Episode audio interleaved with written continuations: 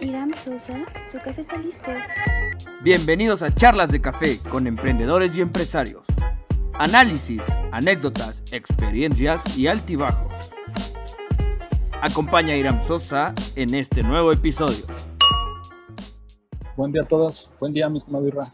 ¿Cómo estás? Hola, hola Irán. Bien, gracias. ¿Tú cómo estás? Bien, gracias a Dios. Antes que nada, muchas gracias por darnos tu tiempo y sobre todo, sobre todo, compartirnos tus experiencias. Este, he tenido la fortuna de ya ser acompañado por Israel en otros momentos, sobre todo en otras charlas que son los webinars. Estuvimos platicando un poquito ahí sobre una de las especializaciones que tiene estimado Israel, que es la parte de implementar proyectos empresariales. Pero nunca lo había invitado para lo que me interesaba mucho, que era también esta parte de que nos compartiera lo que ha vivido con su, con su empresa. Pues, mi estimado Israel, como te decía, la, la idea es que nos compartas las experiencias que has tenido, este, no solamente de, de, éxito, porque casi somos muy dados a que cuando le preguntas a la gente cómo te ha ido con tu negocio, casi siempre decimos lo mejor y lo, lo peor como que nos lo guardamos. ¿no? Y creo que la gente es más ávida por estar, por estar entendiendo qué han hecho otros para no cometer los mismos errores o cuando menos saber que si haces algo, qué va a suceder, ¿no? De las preguntas básicas que siempre le hago casi todo el mundo que, estamos aquí este, charlando, es, eh, en, en, esta empresa eh, vas eh, con una sociedad, ¿estamos de acuerdo? Si me equivoco, me corriges, ¿eh? No, Vas no, correcto. Vas en sociedad. Pl- platícame un poquito, este, Irra, ¿cómo ha sido esto? Porque siempre lo he dicho yo que es una parte difícil la sociedad. O sea, tú bien lo sabes, también yo soy en sociedad y digo que es difícil, más difícil que hasta un matrimonio.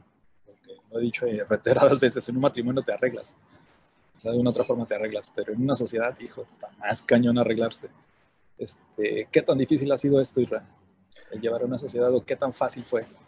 Pues mira, eh, no es fácil, no es sencillo. He participado en la creación de seis sociedades anónimas y me he equivocado en cinco. Eso es. Así, eh, y como tal hay que reconocerlo, ¿no? Este, cuando tú crees, así como lo dices, que el, el, matrimonio, ¿no? Que es la persona ideal, que este es, que este es tu amigo, tu colega, el ideal, el complemento perfecto, este, en el momento en que se deja la operación, cuando somos empleados y somos buenos en lo que hacemos en la operación y decidimos asociarnos porque, pues, ya sabemos cómo es el negocio, bueno, pues entran en juego otra serie de circunstancias que ya no es la operación y donde realmente empiezas a conocer a tu nuevo esposo en sociedad, ¿no? Esposo, esposa en sociedad, y es donde empiezan a surgir los conflictos. Sí, eso, eso es cierto, ¿no? No es sencillo. Es inclusive más difícil encontrarse un buen socio que un buen esposo o esposa. Sí, coincido contigo. Estimado Irra, tocas es un tema que también va a la pregunta obligada. Este, bueno, antes de esa pregunta, ¿cuán, eh, otra, ¿cuánto tiempo tienes ya con tu empresa? Mira, esta, esta última razón social tiene cuatro años en operación. Este, pero desde el 2009 comencé con esta, con esta aventura de, de independizarme. Mucho tuvo que ver el tema de la edad, ¿no? Eh, en el cual, bueno, pues te sientes vigente profesionalmente, sabes que vas a estar con empleo pues, unos 10 o 15 años más, pero después de eso te pueden dar una patada y, y, te vas a ir, ¿no? Y entonces, bueno, pues ¿qué vas a hacer con 15 años menos de energía? Entonces, desde el 2011 comenzamos con esta aventura y siempre ha sido dedicada en el mismo giro. Con esta última empresa, bueno, pues desde hace cuatro años.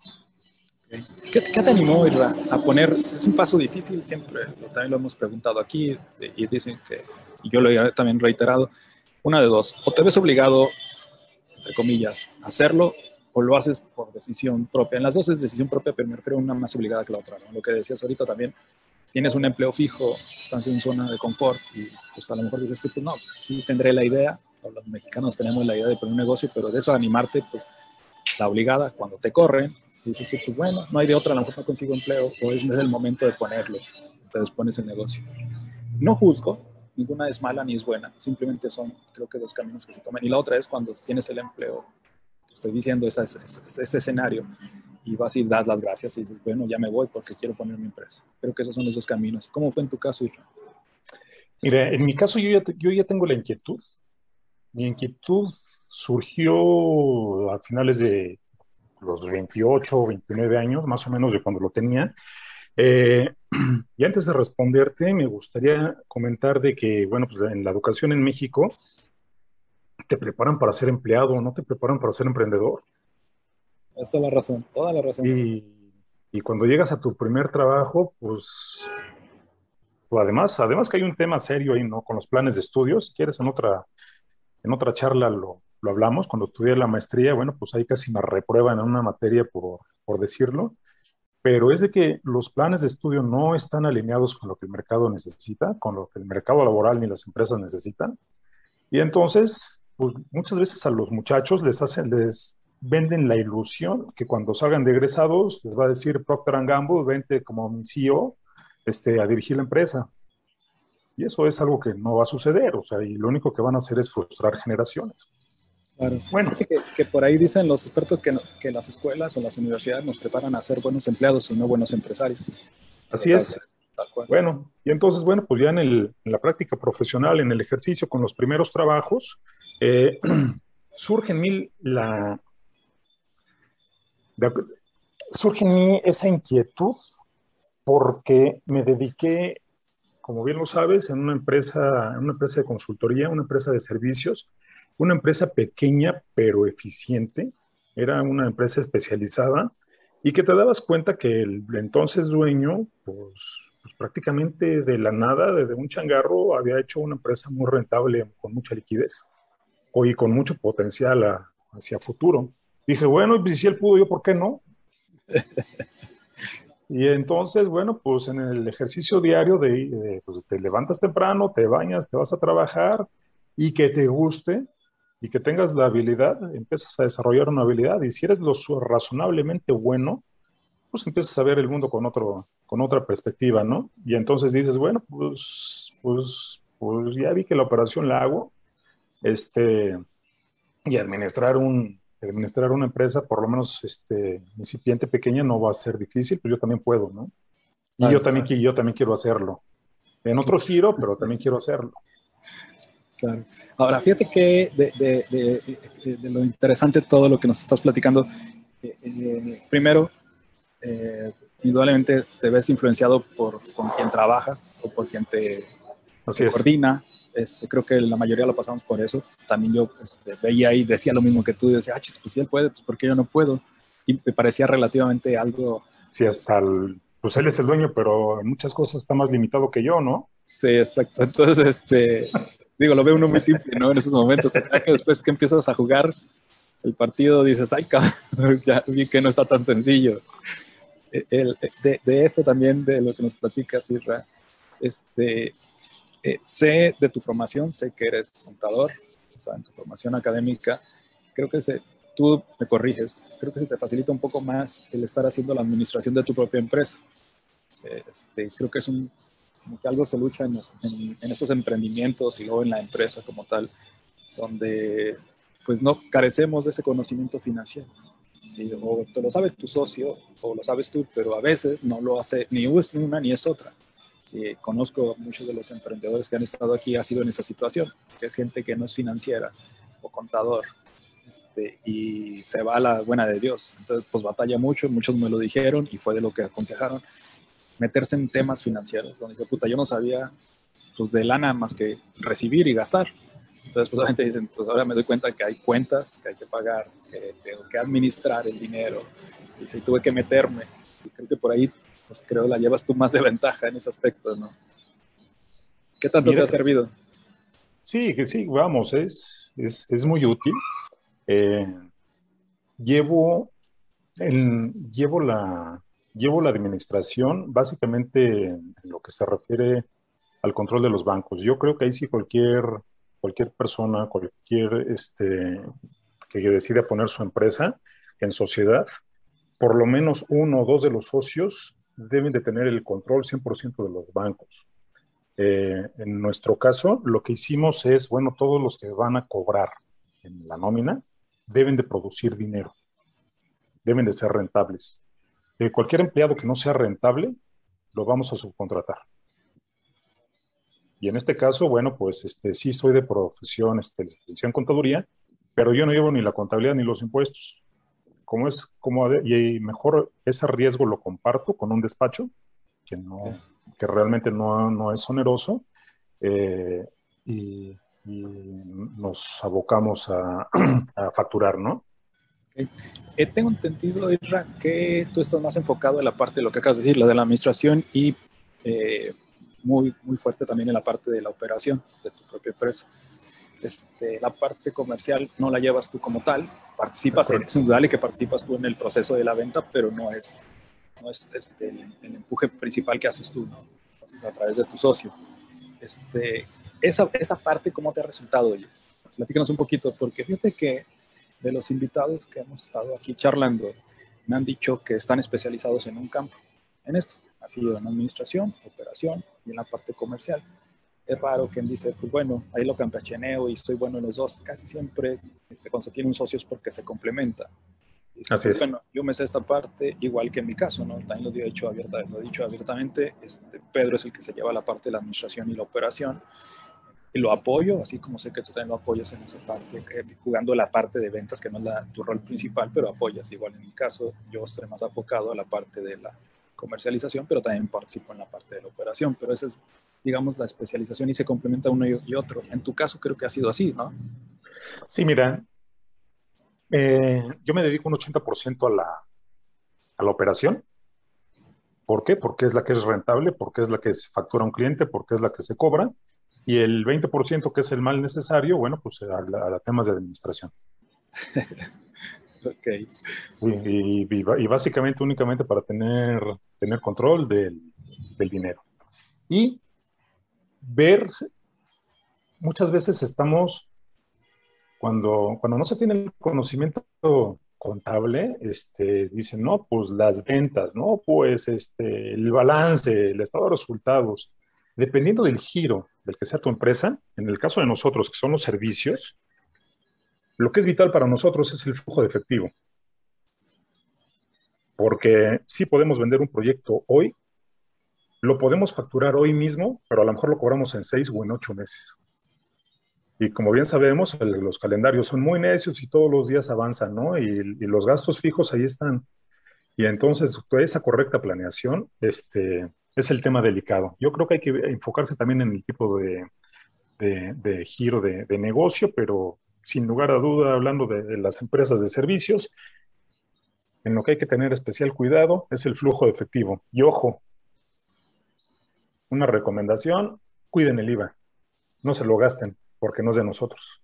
Exacto, tienes toda la razón, eso nos pasa a todo el mundo este, al principio o durante el transcurso de tu empresa, pero es muy cierto, tienes razón.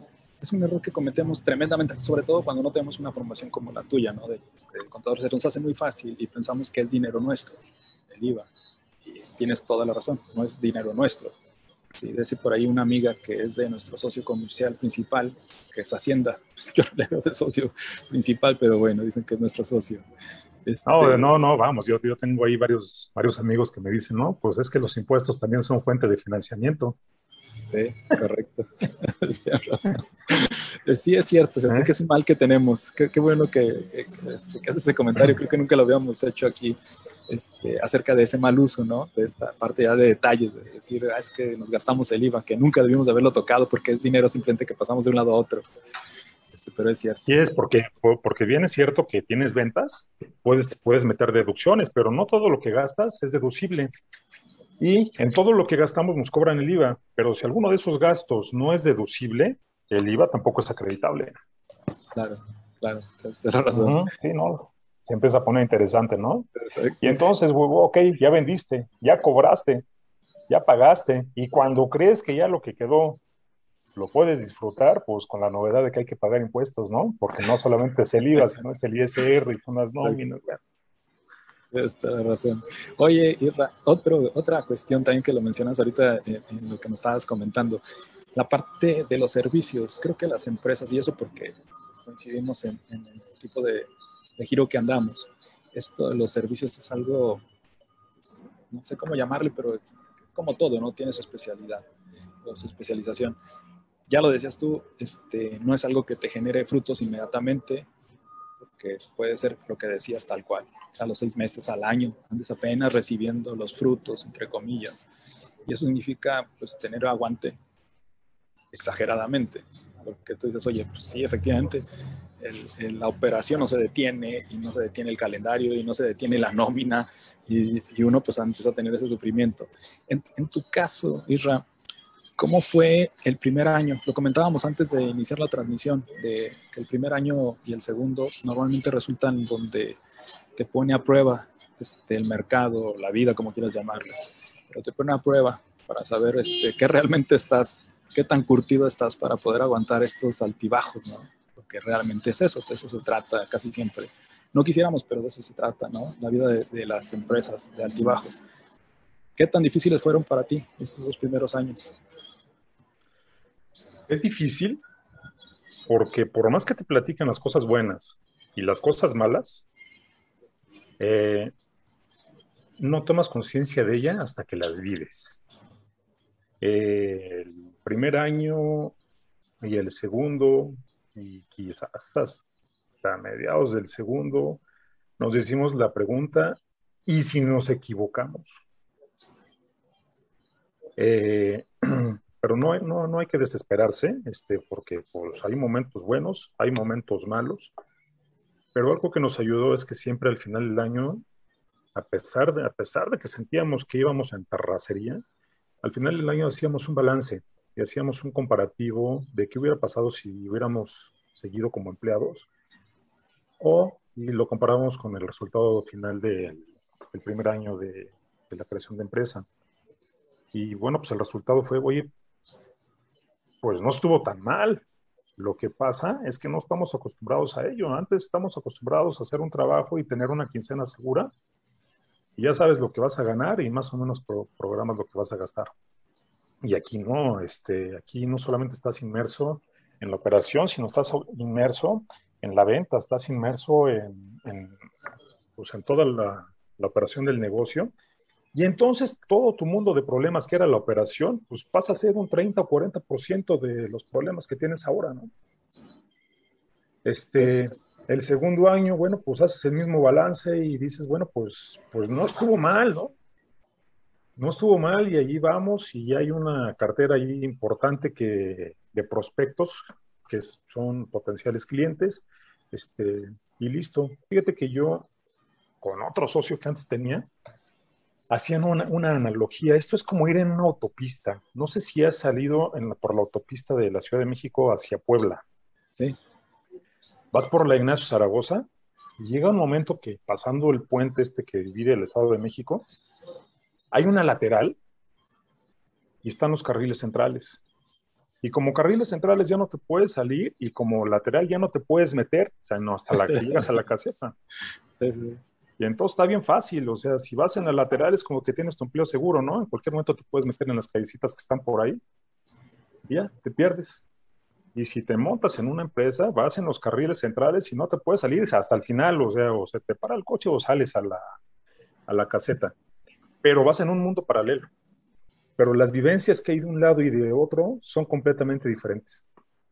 Indudablemente. Fíjate que ahorita lo que acabas de comentar, Isra, y es algo que en la reciente charla lo hemos comentado y lo he hecho más este, énfasis en ello, es pareciera, y la gente a veces con la ignorancia o el desconocimiento piensa que cuando pones tu empresa estás más de jefe, este, te la llevas más relax, lo cual no es cierto. O sea, lo que siempre digo yo, híjole, trabajo más que si fuera un empleado, ¿sí?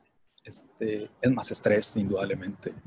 Y uno al último hasta parece que ya cuando platicas, hasta parece que te preguntan y te dicen, entonces, ¿por qué tienes tu empresa? Yo le digo, porque es una maravilla levantarse y saber que vas a hacer algo que te encanta. La diferencia de cuando estás en un empleo, en un empleo difícilmente estás este, eh, completamente satisfecho, este, te encuentras con que tienes que estar obedeciendo órdenes, y, ¿no? etcétera, etcétera. muchos podrían, muchos factores, ¿no? Pero casi siempre coinciden en eso. Entonces, este, ya con lo que nos empezabas de platicar, pues sí, pareciera que son puras tristes historias, pero ya cuando haces un balance, efectivamente dices tú, es que es una maravilla y lo que te puede suceder, porque haces lo que te gusta, ya lo decía, obtienes beneficios y realmente haces el trabajo. Y de lo que tú haces, obviamente, te pones a pensar y es una economía que ayuda al país. O sea, hasta en eso, en esos resultados, porque yo siempre he dicho, ojalá y todos fuéramos empresarios, porque le ayudáramos mucho a este país. Claro. Entonces, este, creo que por eso también es las maravillas de esto. Ahora bien, este, Irra, ¿cómo te fue para financiarte? O sea, ya que estábamos diciendo eso, fíjate qué difícil es para nosotros que estamos enfocados en esto de los servicios y más o menos el mismo giro. Pues no es tan sencillo. Decíamos, sí, pues cuando consiga un cliente no es que luego empiece a redituar. Hasta pasan meses para que pueda ser redituable. Pues ahora, en el caso de cuando pones tu negocio, sabiendo que va a suceder eso, significa que tienes que tener un margen, abanico más grande de tiempo para empezar a tener dinero, ¿no? En tu caso, ¿cómo fue, Raf? Este, eh, eh, lo han dicho en anteriores entrevistas, charlas de aquí, en donde eh, se apoyan a través de, financiamiento con la familia o conocidos, o bien van y piden un financiamiento a una institución. Y casi siempre son estos dos caminos. La mayoría, lo hemos comentado, ha sido eh, con el, lo primer, el primer camino, ¿no? A través de financiamiento de amigos, de familia, etcétera. En mi caso así fue. Yo tenía mis propios ahorros y de todos modos me tuve que ver en la necesidad de pedir un apoyo económico con mi familia. Entonces, este, creo que el 80-90% de los entrevistados que han estado aquí se han ido por ese camino. Han sido muy pocos, que casi no recuerdo cuáles han sido por a través de un financiamiento en alguna institución. En tu caso, ¿cómo fue, Irra? Mira, afortunadamente no he tenido la necesidad de de recurrir a, préstamos bancarios o recurrir a la familia. Eh, en, dos ocasiones fueron con recursos propios. Digo, este, me considero una persona organizada en mis finanzas. Y fue con recursos propios. De hecho, la primera la primer sociedad que hice fue con, fue con un colombiano y con un argentino que radicaba en Miami. Y entonces, bueno, pues ahí fue, este, pues señores, no vamos a cobrar, no nos vamos a pagar nada. los primeros dineros que, vamos a, que vayamos a cobrar van a ser a través de la venta nueva. Y entonces vamos a necesitar, hasta que nos caiga el primer proyecto y empecemos a cobrar, no vamos a ver ninguna, ningún dinero. Entonces, primer condicionante para que nos asociemos, ¿pueden aguantar estar cuatro, cinco, seis meses sin cobrar? Los tres dijimos que sí. Y así fue. Afortunadamente, al tercer mes comenzaron a, caer los proyectos. Comenzó a caer el, cayeron dos proyectos. Y entonces, bueno, pues así fue. Mi, segunda aventura también fue con, fue con recursos propios, pero allí la tuvimos más fácil porque el proyecto ya lo teníamos vendido. Lo que el cliente no tenía era quien se lo implementara. Y entonces, bueno, pues ahí, ahí sí caímos en blandito, ¿no? Ok, perfecto. Muy bien, Irra. Vamos a hacer una pequeña pausa y regresamos para la parte final de nuestra charla. Muy bien. De acuerdo. Muy bien. Nos invitamos a que continúen con nosotros. Denos un minuto y regresamos.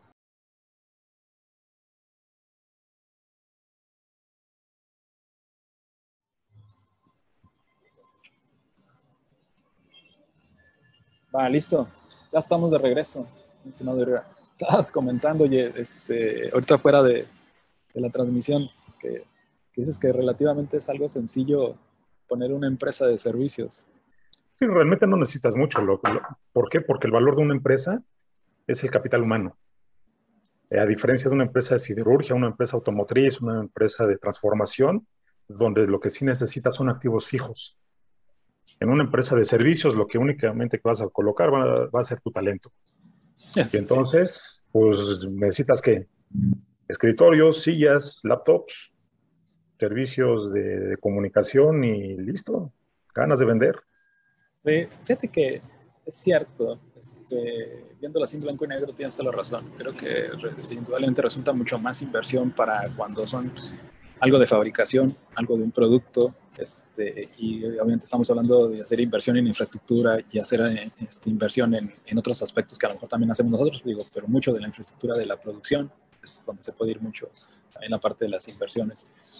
Este, ¿qué? Platícanos, Isra. Este, no quisiera que, que, se nos fuera eh, escapar en esta charla. ¿Qué, ¿Qué han sido los momentos que puedas compartirnos de donde te has, enfrentado a situaciones tremendas y que hayas cometido a lo mejor un error y de con base en eso has tenido una experiencia también fuerte?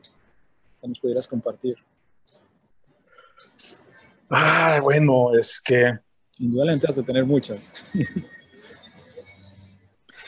sí. Eh, ¿Qué, podrías recomendarnos? Lo primero que les voy a recomendar es que cuando creen una empresa, contrátense a un contador. Desde el primer mes, no dejen de presentar sus pagos provisionales, sea como sea. Este, ¿Por qué? Porque si lo van dejando y lo van dejando y lo van dejando, va a ser un pago provisional, va a ser un pago provisional, va a ser un pago provisional, se les va a juntar con una declaración anual y se les van a acumular este, IVAs, ISR, eh, todo, todo, todo lo que con eso conlleva. Entonces, y, y hablando de problemas,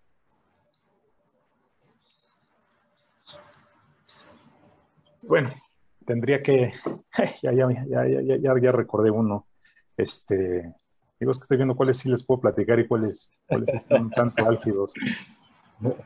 Empecé a tener un problema, recuerdo un socio, que aparentemente todo estaba bien, habíamos hecho un acuerdo, era un acuerdo de caballeros, en el cual, oye, pues vamos a, vamos a empezar a emprender, no vamos a sangrar la empresa, eh, vamos a ganar lo mismo. Eh, si quieres una laptop, tú te la compras. Si quieres un celular, tú te lo compras. Tú pagas los servicios de cada uno de ellos. Este, no vamos a pagar estacionamientos, no vamos a pagar absolutamente nada de nada. Entonces, hasta ahí, únicamente los egresos de la empresa van a ser para solventar la operación de la misma. Este, renta, nómina, servicios, etcétera. Y, pues, ¿por qué truenan las empresas? Porque es este, lo que les digo de que alguno de los socios esté involucrado en la tesorería, porque es sumamente frustrante que, que después de varios años te des cuenta, pues que eso no sucede así, ¿no? Este, que de la empresa salgan gastos personales para él mismo, salgan cursos de fotografía, salgan gastos de vacaciones para las novias, salgan este, préstamos este, para, para los familiares este, de ellos y y entonces, bueno, pues esa, esa, es, esa fue una, eso fue una gran desilusión, ¿no? Este, y ese fue un momento difícil porque recuerdo que decía, este, debemos muchos, mucho dinero en impuestos. No tenemos para la nómina. Pero cuando, este, cuando se vendió un proyecto o cuando un cliente confirmaba que había pagado, eh, decía mi empresa, Fíjate que este, he tenido varios invitados. Este, recuerdo algunos de ellos este, que comentaban esto que acabas de decir, que en, tiempo de vacas gordas eran nuestras vacas y en tiempo de vacas flacas este, eran mis vacas y no las de ellos. Es cierto. Sí, este, otro, otro ejemplo, bueno, y ese es uno de los más recientes, yo creí haberlo vivido todo en un proyecto. Este, pero ahí te va. Un usuario puede ser el más sencillo o puede ser uno de los socios, te puede echar abajo un proyecto. Estábamos implementando en una, empresa de, perteneciente a un grupo eh, y resulta que uno de los socios el día del arranque, que fue el primero de enero, este, le dijo a su director de finanzas y a su contadora que no utilizaran el ERP. Así nomás, por sus chulos. No lo van a utilizar. Este, obviamente para poder iniciar la operación de un ERP, lo mínimo que se necesita es el inventario inicial. Deja tú los saldos financieros, eso se puede encargar dos, tres semanas, un mes después. El inventario inicial lo dieron un mes después. O sea, iniciaron operaciones en febrero con fecha primero de enero. Los saldos contables los entregaron en marzo. Y lo que resultó fue un proyecto abortado. ya imagino eh, la experiencia que deja tanto para ellos como para ustedes, ¿no? Digo, pero y entonces llega el grupo, llega el director general del grupo y dice, ¿por qué no arrancó esta empresa? Aquí está la carta de incidencias, ta, ta, ta, ta, ta, ta, ta, sin hacer señalamientos, pero era muy obvio hacia dónde se dirigía, ¿no? Pues lo van a utilizar a fuerza. Primer rearranque. primero de julio. Ya ahí nada más se tardaron dos semanas en dar el inventario, pero se tardaron tres meses en dar los saldos iniciales. Durante esos tres meses, pues no pudieron aplicar cobros ni pagos de facturas anteriores a tener, que si no somos nosotros, alguien más va a hacer ese trabajo. Y entonces, bueno, pues el chiste es no desesperarse, no desesperarse y, y seguir trabajando, ¿no? Obviamente adaptándonos, implementando cosas nuevas, ¿no? El, el, mundo que conocimos hace año y medio, bueno, pues ya no existe. Sí, así es. Este, fíjate que, Irra, de, lo que acabas de decir, es, es cierto, y lo dijimos afuera de, transmisión, este, más específico, me corrige si no piensas igual, Irra, pero creo que una vez que has saboreado los éxitos, eso es lo que te puede servir también como aliciente para mantenerte en este camino, ¿no? Digo, yo lo he dicho abiertamente, donde dije, es que yo he llegado a este nivel, o sea, y a lo mejor estoy acá, pero ya sé lo que es estar en este nivel, ¿no? Fue difícil, sí, pero lo logré, o lo logramos creo que eso también es mucho de saber, ¿no? De, también de, de, compartirse, porque sé que has tenido éxitos muy buenos, Isra, y lo que dices tú, fíjate que no lo había escuchado de esa manera, pero tienes toda la razón. Es un, un mundo y es constante este movimiento. Y lo otro, que también me está haciendo mucho clic, es, pues, ¿qué voy a hacer? hacer? ¿Cerrar y buscar empleo? Pues es la misma fregadera y me voy a ir de la fregada buscando empleo, porque de aquí estoy seguro que de aquí que encuentro empleo, a lo mejor desactivo mi empresa. Entonces, ¿qué demonios estoy haciendo algo que sé que, que, no hay? Ahora es muy fácil también pensar y decir, pues es que no hay de dónde y ya me doy por vencido, porque lo que dijiste es cierto y lo han repetido mucho de los emprendedores o empresarios, mucho de constancia. Este, no lo decía la semana pasada nuestro invitado, donde de, de la recomendación al final de la charla decía, pues lo que, lo que importa es este, echarle ganas. O sea, él, qué mejor experiencia de él que vivió doble martirio, ¿no? Por ejemplo, así el primer año de emprendimiento y toda la pandemia, sobrevivir eso, pues él lo dijo, no hay receta mágica, es nada más echarle ganas y saber que tienes que salir adelante. Creo que es mucho también de lo que podíamos comentar, ¿no, Erra? Claro, mira, este, yo como lo veo es que todo esto es cíclico. Como la vida misma es cíclica, es lo mismo, nunca, nunca te vas a mantener a este nivel. Vas a subir, a lo mejor hasta subes un poco más, y, lo que tú considerabas un éxito en poco tiempo va a ser tu base, ¿no? Tu piso base y vas a estar arriba. Pero siempre, la, vida siempre va, va, a fluir como si fueran ondas y yo creo que debemos aprender a convivir con ello. Obviamente con un proceso de mejora, siempre debe de existir. Y, y pues claro, debemos, debemos de continuar con, con este entusiasmo. ¿Y por qué? Pues porque siempre queremos más, ¿no? Siempre vamos a querer más y va a haber más de lo bueno y pues obviamente en la misma proporción va, pues va a haber más de lo malo también. Pero también yo creo que en esta vida pues tenemos que disfrutar el viaje, ¿no? No, no, no todo puede ser bueno. Sí, todo, esto, todo es un complemento y pues lamentablemente de lo que más nos acordamos o lo que más se nota y de lo que más aprendemos es de lo malo. Sí. Muy cierto. Pues bueno, Israel estamos llegando ya a la parte final. Te agradezco mucho tu tiempo. Sé que hay mucho por compartir todavía y como siempre le he dicho a los invitados, este, esperemos que no sea la única vez que platiquemos de esto. A ver, mucho gusto. Que haya otra oportunidad porque sé que te conozco de hace años, tengo el gusto de, de conocerte de hace años y, y, y, una de las cosas que, que siempre le diré abiertamente, me gusta que compartas mucho lo que vas aprendiendo.